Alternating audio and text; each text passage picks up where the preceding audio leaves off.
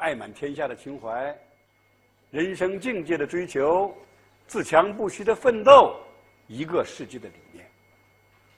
这是儒家为我们中国人，甚至为人类所提啊所贡献的非常宝贵的精神财富。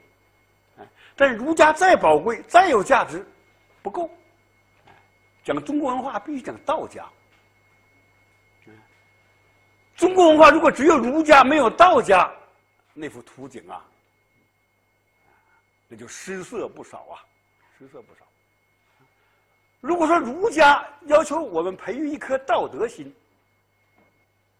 积极有为的面对人生，那么道家就要求我们培养一颗自然心，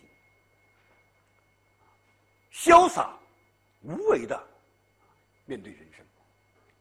我经常把儒家思想比作太阳的精神。什么叫太阳？诸位，大家来个太阳。你去看那个太阳，无论日出还是日落，无论朝阳还是夕阳，太阳总是那样灿烂辉煌。太阳每天都是新鲜的。儒家要求我们日日新，又日新嘛，是吧？这种积极昂扬的精神，是吧？啊，甚至影响到外来文化嘛。啊佛家的云门禅师讲了一句话，大家知道吧？叫“日日是好日”嘛。什么叫“日日是好日”啊？受日日新又日新影响啊。日日是好日，就天天都是好日子，是吧？那这比宋祖英唱的歌还积极呢，是吧？因为宋祖英唱那个“今天是个好日子”，是吧？明天是个好日子，但是佛家云门禅师看来，天天都是好日子。哎，这天天都是好日子，不是天天花天酒地啊，天天唱卡拉 OK，不是这个意思。天天提高自己，天天让生活都有新气象，就太阳每天都在升起一样。这就体现儒的精神啊！大家看《易经》，《易经》头一卦什么卦？《易经》头一卦是乾卦。乾卦就象征着太阳运动、生长、活力、刚强。儒家讲的积极有为呀，积极用事啊。担当天下呀，知其不可为，还要为之啊！这种伟大的精神，我把它比喻为太阳的精神。那么，如果说儒家体现了一种太阳的精神，哎，那么道家呢，就体现了一种月亮的精神。那讲到道家，大家会想到很多概念，立刻脑袋里就浮现出来，是吧？大智若愚，大巧若拙啊，韬光养晦，不为天下先，柔弱胜刚强，是吧？等等等等。多少道家智慧蕴藏在那种不露声色的谦卑中。这种不露声色的谦卑啊，就像那无声的呵护大地的月光。大家去看那月光啊，多么温柔啊，多么谦虚啊！但是月亮可是个大艺术家，诸位啊，转眼之间就替我们变换一个世界啊，丑的变成美的，是吧？大家看月光之下，是不是一堆垃圾看上去都很美呀？朦朦胧胧的，是吧？因此，少男少女们呐，哎，包括你们大学生们啊，还都喜欢在朦胧月色的掩护下谈恋爱，是吧？而不能在太阳的暴晒下谈恋爱的，是吧？啊，热恋中的男女啊，很多亲昵的表示啊，都只能在月光的掩护下进行，不能在光天化日下进行，是吧？啊，当然今天已经后现代了，是吧？很多月光下的事儿。都已经转移到公共汽车上去了，是吧？时代发生变化了，是吧？那么月亮的精神就象征着道家的精神，啊，道家的精神。因此，我经常把中国文化比作日月交辉，儒道互补。日月交辉，儒道互补。从文化的角度看，啊，使我们中华文化既空灵又丰实，像灿烂的星空。从人生境界的角度看，诸位，人生你把儒道两家参透了，以儒道两家的精神，儒道两家的精神呢互补来做人，你的人生会非非常成功的人生。有人经常讲一句话嘛，以道家精神做儒家事业。为什么这么讲啊？玄机何在啊？我给大家解析，非常有道理。那么讲到道家呀，我们经常想到道教，是吧？想到张天师啊、全真七子啊，是吧？八仙过海啊，是不是？其实道家和道教有区别，当然也有联系。那么道家和道教的联系和区别是什么？简单的讲，啊，咱们讲讲联系，讲联系，一句话，没有道家就没有道教。为什么？因为道教两部最重要的典籍呀，就是老子的《道德经》和庄子的和庄子。哎，那么老子的《道德经》到了道教里面叫《道德真经》，庄子一书到了道教里面叫《南华真经》。为什么叫《南华真经》啊？那庄子被唐朝那个唐玄宗啊，那个风流皇帝啊，和和这个杨贵妃爱的死去活来的那个唐玄宗啊，哎，他封庄子为南华真人。庄子一书就被称为南华真经啊！你看，道教两部最重要的典籍、最有理论色彩的典籍，道家的两位代表人物的著作啊，而道家最重要的代表老子，哎，又是啊道教中的三尊之一啊，哎，道德天尊啊。所以说，没有道家就没有道教。但是道家和道教也有重要区别，区别简单的讲就是。道家是一种哲学，道教是一种宗教。我讲到以道养生，我说以儒做人，以道养生。讲到以道养生，大家可能很自然又想到道教什么炼丹呐，是吧？啊，内丹呐，外丹呐，啊，屁股啊，多少天不吃饭嘛，是吧？啊，脚后跟呼吸呀，是吧？想到这些东西，是吧？嗯，怪怪奇奇，是吧？是啊，道教确实是以养生为主。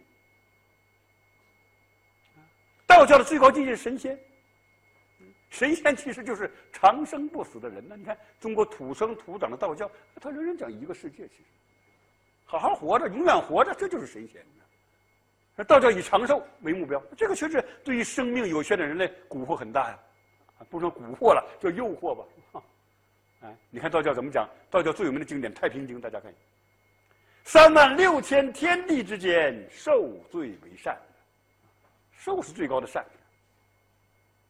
另外一部经典，大家看：善德者神仙，中德者备寿，下德者增年不横夭也。这什么意思？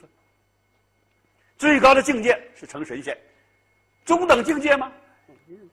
多活几年是吧？哎，一般人活个八九十岁，我能活个一百三四十岁，叫备寿。下德者增年不横夭也，最差了你也要好好活着，乐享天年，你可不能夭折啊。怎么也活个七八十岁吧，八九十岁吧。你看他全讲长寿。说道教和养生那确实有非常重要的联系。但讲到道教的养生，我们要注意分析。有人利用这个道教的养生，利用这面旗帜，诸位啊，招摇撞骗的。所以大家要警惕。从古至今呐，他很多所谓养生啊，要出大问题的。啊，鲁迅那篇文章大家都知道嘛，是吧？你为什么魏晋时代人活的寿命都很短？吃药吃了，毒死了，他炼那个丹呐，那那里边也许就有三聚氰胺之类的，反正是不是？但是大家知道啊，我刚才讲过呀，长寿，特别是永生，那对于生命有限的人类诱惑还有比这更大的吗？什么食啊色啊都没有他诱惑大呀。所以从古至今，大家对道教这一套，那他有兴趣。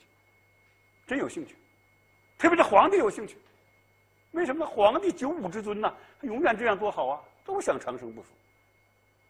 但是说起来很可怜，恰好就是中国的皇帝啊，被道教丹药毒死了最多。从秦始皇到雍正帝啊，这两位中国历史上最精明也最残暴的皇帝，都是被道士炼的丹药毒死的。唐朝崇奉道教。唐朝崇奉道教有它的原因呢，有它的政治原因呢。哎，大家知道唐朝皇帝姓什么？姓李，对吧？太上老君姓什么？老子姓什么？哎，老子也姓李。哎，那么唐朝的皇帝为了给自己的统治增加神圣性，啊，和老子攀亲。老子是我们老祖宗啊，啊，追封老子为太上玄元皇帝。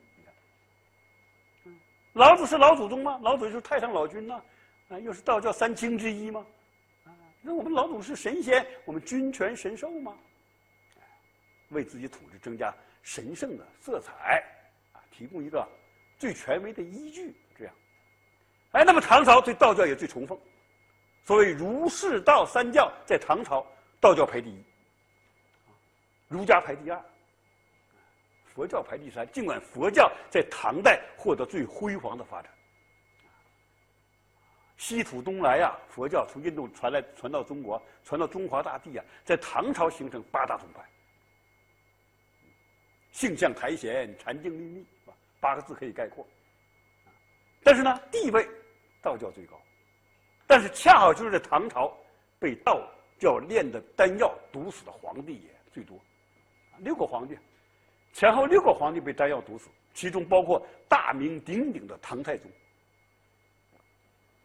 说值得我们反思，道教啊这些东西啊，当然我这不是全然否定，不是简单否定道教的这些啊养生术中有合理因素，不是全什么像西方炼金术，嗯。孕育了西方化学，中国也是这样。道教的炼丹中啊，哎，也孕育出一些啊和化学有关的很有价值的东西，啊，不能简单否定。但是今天那些装神弄鬼的、抽签算卦的，大家要小心，要提防。所以我讲的以道养生啊，不是道教那些啊，脚后跟呼吸呀，多少天不吃饭呐，哎，内丹外丹，我指的不是这些东西。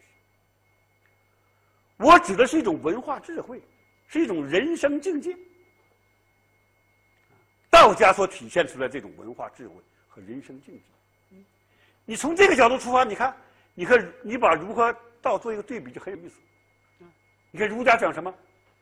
大家看孔子，朝闻道，夕死可以，对吧？早晨呐，懂得真理的，到晚上让我去死，我都没有遗憾。朝闻道，夕死可以。哎，昨天啊，前些节我讲到的，你看，致使人人无求生以害人，有杀生以成仁。是可杀不可辱，是不是？哎，孟子更加舍生取义嘛，大家知道是吧？烈士精神呐，那从孟子开始培育的，都讲为了某种信仰，为了某种理想，可以献出生命。但是道家就从来不讲这些东西。道家讲什么？道家讲珍爱生命啊！大家看老子怎么讲？长生久视，讲这么讲。为了长生久视。为了人生中啊安安稳稳的好好活着，你看要功成身退，要韬光养晦，要柔弱胜刚强。庄子，大家庄子讲什么？为善无尽名，为恶无尽行。做好事不要太高调，太高调了，大家都知道你，大家都惦记你啊，是不是？像陈光标，你看，高调做慈善，嗯，很好，你大家都惦记他，啊，说三道四，是不是？搞得他也很烦恼。做坏事呢，有个底线，有个分寸，别让警察总找你啊，是吧？找你也很麻烦，是不是？你看这庄子，为善无尽名，为恶无尽刑。哎，这样呢，你就可以保身，可以全生。你看，这个保身全生，是吧？庄子甚至讲：终身不仕，以快无志。什么意思啊？那个仕就当官去，从政去。我一辈子不当官，一辈子不从政。那庄子是不是吃不着葡萄不呃吃不着葡萄嫌葡萄酸呢？不是这样。那楚威王请了几次啊？非常诚恳的，请他去做官做丞相啊，破格提拔，不干，不干。那当官啊，官场那一套都是戕害生命的。我要一个自然的、自由的人生啊！你看，嗯，这样呢，我才能够天地与我并生，万物与我为一呀！你看，庄子追求这种境界，与天地合一。了不起呀！哎，道家你看他追求这些东西，你说他有没有道理呢？诸位，你不能说没有道理，啊，特别是和儒家思想形成互补，那你这个人生啊，就刚柔相济了，就阴阳互补了，就虚实相生了，是吧？所以道家和儒家，诸位啊，啊，这两种思想形态，在我们中国文化思想史上，就像双峰并峙。各擅胜场，各有千秋啊！嗯，我经常把儒家文化和中国文化比作一幅水墨画，不是儒家文化了，就是中国文化比作一幅水墨画。宋元山水，宋元山水什么特点？大家知道？啊啊，中国的水墨画啊，中国的是呃这中国画，讲中国画。到了宋元时代，就是水墨了，山水画不着华彩了。一黑一白呀，啊，可不要小看这一黑一白。一黑一白，那就是一阴一阳啊。一阴一阳，那就是宇宙之道啊！啊，一阴一阳之谓道嘛，宇宙之道朗然可观，了不得啊！那种那种那种啊，高渺的意识啊！说中国绘画，他讲，你看讲空灵，啊，讲虚实相生，无画处皆成妙境。中国讲这个东西，哎，这个非常好。嗯，那么我经常把孔孟，嗯，我把中国中国文化比作一幅水墨画嘛。那么孔孟是墨，老庄就是水。没有孔孟那个墨固然不行，但是没有老庄那个水呀，这幅水墨画那也一塌糊涂了，没有不白的美了。不白呀，中国话讲不白呀，是吧？哎，无画处皆成妙境嘛。它不像西方油画，那西方油画大家去看，你看那一幅油布上，色彩没涂满，这画没画完呢，是吧？涂满色彩。中国画就不讲这个东西。大家像一幅一幅绢纸，那绢纸啊，那涂满了油，涂满了墨了，那成什么了？哎，高手画这个画，就这幅绢纸，啊，这幅绢纸，嗯，比如八大山人。这幅绢纸上，他就画几条小鱼儿啊，嗯，小鱼儿一画出来，你就觉得满纸是水呀，满纸是水，既白当黑，以虚写实，以形传神，了不起啊，哎，那么孔孟是墨，老庄就是水啊，没有这个水，也没有不白了，就没有虚灵空旷的美了，身在江湖和心存畏怯。悲歌慷慨和愤世嫉俗，是吧？入世和出世，有为和无为，悲歌慷慨和愤世嫉俗，啊？身在江湖和心存畏怯，那样相得益彰，啊，形成了我们中国文化。我说那种空灵而丰实的画面。老庄这一面值得我们格外注意，道家这一面，讲到道家，不得不首先谈老子。儒家以孔子为主要代表，道家那就以老子为主要代表。讲到老子，我说了更有传奇性啊，大家知道是吧？啊，我在开始给大家讲课的时候讲到了是吧？老子在娘肚子里待了多长时间呢？还记得八十一年。是为什么叫老子呢？八十一年嘛，生下来头发就白了嘛，生下来就有胡子了，所以叫老子是吧？这当然是传说，荒诞的传说，故神话故事。但是。故事尽管荒诞，那里面也蕴藏着非常重要的道理呀。什么道理？大器晚成啊！就老子这种人物，那不经过充分酝酿，怎么生得出来？是吧？就充分酝酿啊，所以才要八十一年呢。老子呢是非常有意思。你看老子这个名字，值得我们琢磨。什么叫子？诸位，我一般讲子啊，子是古代时候就对人的尊称。相当于我们今天讲老先生是吧？有道德的、有敬、有知识的，啊，长者，我们称他为姓称他为子。通常姓后面放个子是吧？说孔子就是孔老先生，孟子那就是孟老先生。那么老子姓李呀，大家刚才知道是吧？老子为什么不叫李子？他叫老子呢？老子呢，实在是子中之子啊。老子从形象到思想，那都像成了精一样，诸位啊，成精一样。大家看他的形象，那成精一样。那孔子一直是人呐，诸位，你看孔子和老子的区别。嗯，孔子只在汉代非常短的一段时间内被称为神，叫青帝之子，啊，青帝北方之地，孔子北方人嘛，青帝之子，非常短的一段时间。整个中国历史上，孔子一直是一个人，他不是神。坐在孔庙里被人祭祀的孔子，始终是个文化人，当然是中国最有文化的人，是吧？中国文化第一人呢，是吧？那孔子是人，老子呢？由人变成神呐，大家知道是吧？太上老君嘛，最迟在东汉末年，老子就被称为太上老君。太上老君，嗯，成道教神仙了。我说三经之一嘛。老子差不多是中国第一位神仙，后来被追封了太上玄元皇帝，大家知道？你看，又是神仙又是皇帝，那老子想不出名都不行啊！子中之子，那你传闻嘛？哎，史上一本正经的记载呀，哎，说孔子曾经向老子求教。你看，大家看孔子电影里边，啊，也也有也有这么情节是吧？哎，但是那个情节我觉得很失败，往上一坐，为什么像华华山论剑那个感觉呢？是吧？不像那个大思想家。嗯，孔子向老子求教啊，专门跑到老子那儿去啊。老子给他查了三天三夜呀，这孔子听了一声不知，老老实实听着，边听边琢磨。听完了回来了，回到家里还是一声不知。这学生着急了，这老师怎么回事啊？这老子去了一趟回来得了抑郁症了，着急呀！哎，但孔子这时候说话了，说：“天上的鸟怎么飞，我们看得见；地上的兽怎么走，我们也看得见。”甚至水中的鱼怎么游，我们都能看得见。但老子的思想那是神龙见首不见尾呀，难以琢磨呀，深不可测呀。老子真是条龙啊！你看，由衷的赞叹老子。那这故事谁编的？啊，哎，这故事肯定道家编的嘛，是吧？道家编为道家为什么编这个故事？不外乎把孔子说成是老子的粉丝嘛，是吧？啊，我们道家比你儒家高明，这样。还有个故事更离奇，叫老子画胡。什么叫老子画胡啊？胡，胡人。什么叫胡人呢？我们当当时古代中国认为中原就我们汉族人居住中原地区最有文化。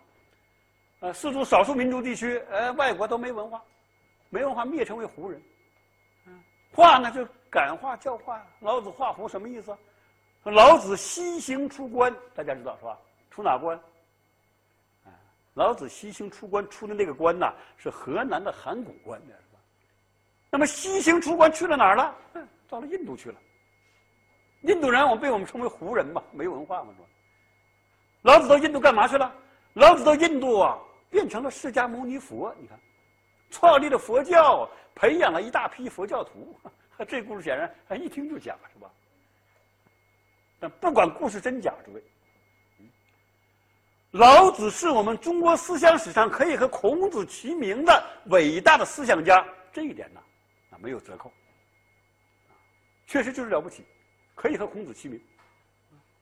老子甚至在世界哲学史上为我们中国人非常争分的，诸位啊，嗯，嗯，讲到老子的世界地位，我想起黑格尔，黑格尔大家知道吧？啊，德国古典哲学最伟大的代表之一。那么黑格尔啊，曾经写过一部《哲学史讲演录》，煌煌大著啊，《哲学史讲演录》的第一册介绍东方哲学。东方哲学主要介绍中国哲学和印度哲学。介绍中国哲学的时候，黑格尔啊介绍到了孔子和老子。谈起孔子来，黑格尔是充满不屑，瞧不起孔子。孔子那不就是一些道德教训吗？这种教训哪个民族都有，哪个国家都有。孔子说的不比人家漂亮，人家其他国家、其他民族说的比他还漂亮呢。这孔子书啊，就不要翻译了，不翻译还维持个圣人形象啊，一翻译就露怯了。这样评价孔子。但是欧洲流行一幅漫画，漫画表现的是孔子，哎。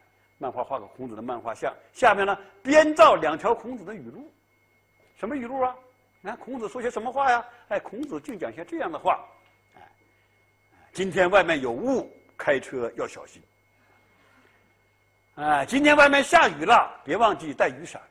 话对不对？话都对，但都是正确的废话。啊，这样理解孔子，这当然是一种歪曲、浅薄化。孔子非常深刻，非常伟大。